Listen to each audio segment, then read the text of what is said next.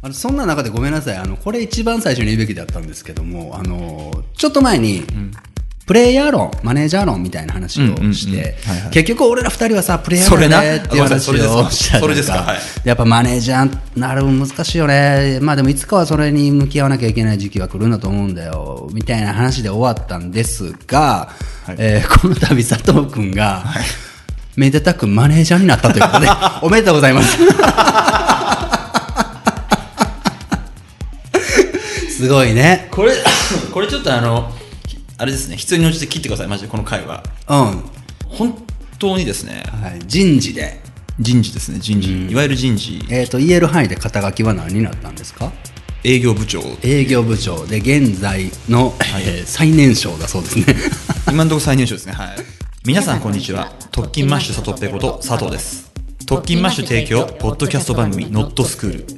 この番組では高校時代同じ時を過ごし共に社会に出た2人が今それぞれの知識と経験をクロスさせ近い未来で次を担う世代へ向けて手加減なしでお届けします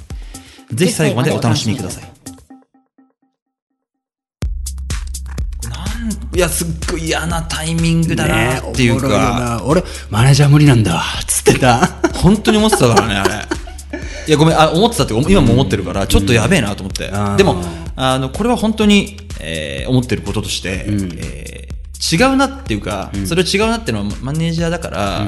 えー部下、ん部下って嫌だな、なんか、まあ、チーム、後輩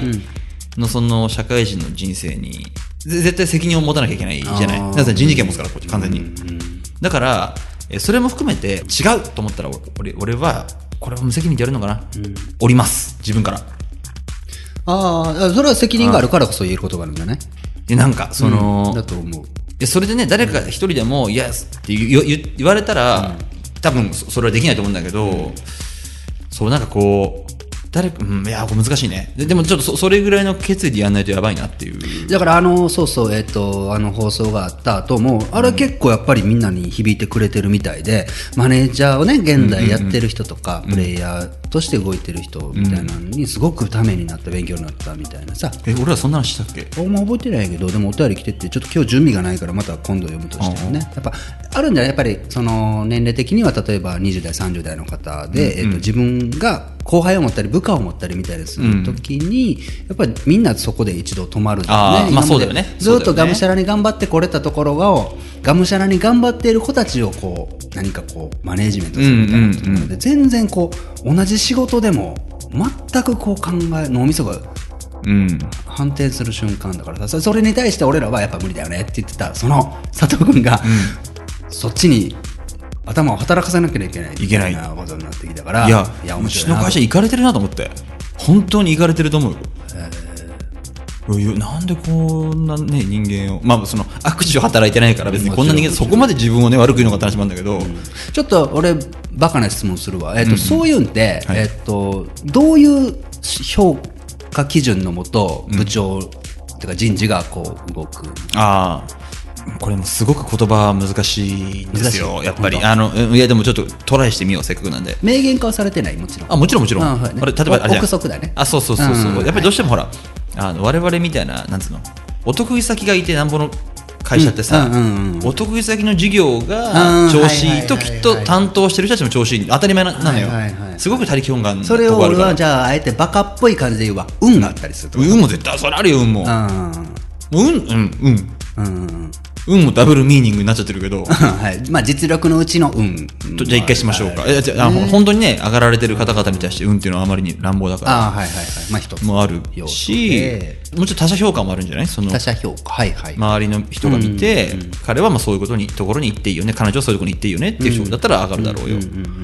あとは、もうもちろん実績もあるんじゃないその実績うん人によってまあまはあ。そうか。まあだからそれは想像しうる範囲の中だね。そうね。あとまあ、今回で言うと、うーん、見せしめというとちょっと言葉が悪いな。あ言ってたね、でもね。なんていうの、まあ、ね、リスナーの方は、あの、お便りもいただいたぐらいだから、金髪シュプリームっていうのが僕のこう、ワン単語じゃないですか。はいはいはい。今日もね、 うん、今目につく範囲内で2つシュプ レームが見えますね。見えますね。見えますね。はいはい。あでもなんか鎖みたいなのここねこれちょっとちゃうかもしれこれまた別ですね。これこねれこれこれ黒松。そうなんですよこれそうそうそうこのくだりもありましたね。ええこのくだりもありましない、うたん。小指になんかこう馬のひずめみたいなあ、のそうがですね。光ってるこれも、まあ、これもなかなかいいお値段の。あそうですはい。まあ、これもじゃあいつかちょっとお問い合わせがあればおお答えしますが。あ、そうそうそう。金髪シュプリームで私服で会社に行ってるんですよ。うんまあ、私服自体はそんなにこう今、周りもいるんで、まあ、やっぱ金髪、うんで普通に考えたらやっぱりそのお得意先の前に出るときに、うん、ひょっとしたら失礼かもしれないし、これでもねあの俺ももちろんそうだけど一般的に見てそういう広告代理店自由な社風というかね、うんある程度、うん一般的に見たらんまだ、はいっていうところだとそれがはいはいどれくらい当たり前なのかどれくらい違和感があるのかっていうのがねわからない、あ意外に。なるなるなるなるほど、うあじゃあいわゆる普通の会社だと思ってあ、わかりましたじゃあ感覚でいきましょう、ちょっとこの例を言って申し訳ないサザエさんはい、マスオさんうんうんがいる会社ありますよね、はいはい、アナゴさんが突然金髪で登場するそれはざわつくよ、ざわつくでしょうざわつくでしょうんあああいう感じですん、あやっぱりおかしいのはおおかかししいいんですやなおかしいおかしいそうやなそれは普通ではないよねあであのまして僕は営業という職種なんで、うん逆に言うあ確かとにクリエイティブのクリ人とかエイティブじゃないもんねはは全然いるし、ん違和感ないんだけど確かにいや要はえそれで営業なのっていう、あーうんうんうん営業一般論はやっぱ営業一般論だから、だからえっとなんでしょうじゃあ俺もバカっぽい感じで憶測するんですけど、えーそんな彼、はい佐藤君はいこんな感じだけれども、でもやっぱり結果出してるし周りの方もこれぐらい評価してるからやっぱりこういう人間もそういうポジションにつくんだぞとうちの会社は、うんうんということをなんていうの実力評価じゃないけど、を佐藤ペは見せしめという言葉に使ったんだよねあうんそのね、どこまでその結果というものがあるかわかんないけど、と当然、その人とは違うことに対して、えー誇りを持ってやってきたという自負はある,、あるのよ、そこだけはある、っていうことも含めて、うんなんだろう、ある程度やることをやりながらっていうのは、そのまあ、見見せしめというかね、そのあある意味、まあ今ほら、もっと言うと若い子はやっぱ辞めちゃうから、会社。あそうなのそれネガティブな意味ももちろんあるけどポジティブに次にもっとやりたいこともっとあーこううん力を発揮できるところに行きたいって言って辞める子もいるじゃない、んあ減ってくのよ若者が。あっうんうんうんて時にこういうなんかこうある意味、んノットスクールじゃないですけど人生をちょっと楽しんでそうなやつが、仕事も楽しみながら、うんうんうんちゃんと成長してるっていう様を、んえーそういうポジションに置くっていうのは、まあ、い意味があるあるっていう捉え方もあったんじゃないかなどっかには。でそういうものをちゃんと評価している土俵をちゃんと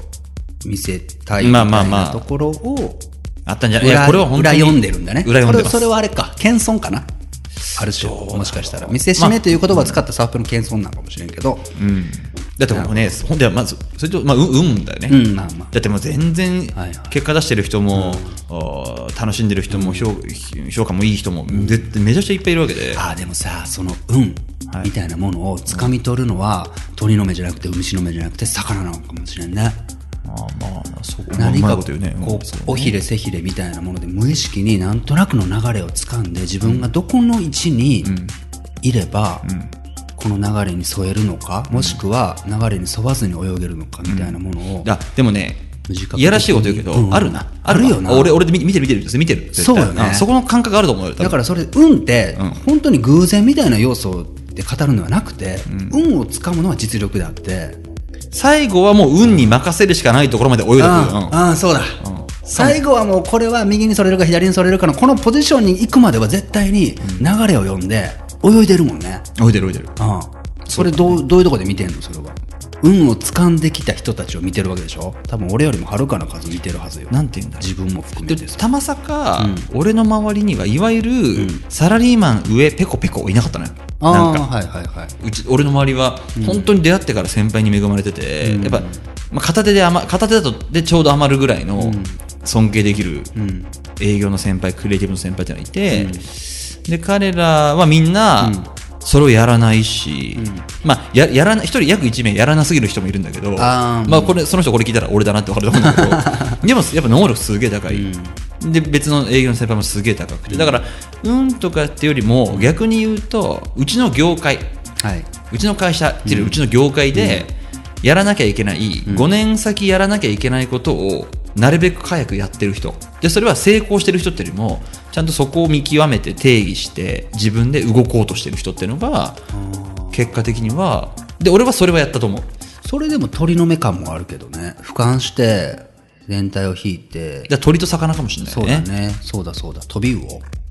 今絶対合体させると思ったわ。うんなんか合体させて新手の生き物を作るなと思飛った。び魚に擬態して今日、あれだね。桜井さんすごいな桜井さんってやっぱすごいね。ええなでも本当そうだいやでも本当飛び魚じゃね飛び魚かっこよくなってきた俺飛び魚のキャラ作ろうかなあ今回飛びをちょっと作ってよ、マジで。いやつうか特勤マッシュで飛び魚かもおお、すげえな。時流を読んで時にちゃんと翼を使うっていうさそうだね。あ、そうだね、飛んでるからね。海面見えてるからね。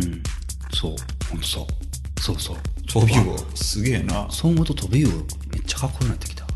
ごめん話飛んだなそいやれはそれ多で分本当にそう思ったんだと思う。それはそれでうんうんありがとう、あり持がちとう。帰るうん持ち帰る。 ごめん俺ピュアだった今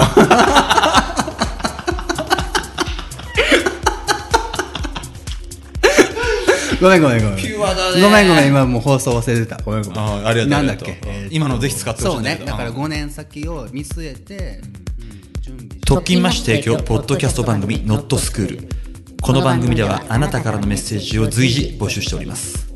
お便りはすべて特勤マッシュで検索番組メッセージフォームからお送りください社会とは働くとはそして人生を楽しむとはどういうことなのかヒントはきっと学校でも社会でもない領域次回もどうぞお楽しみに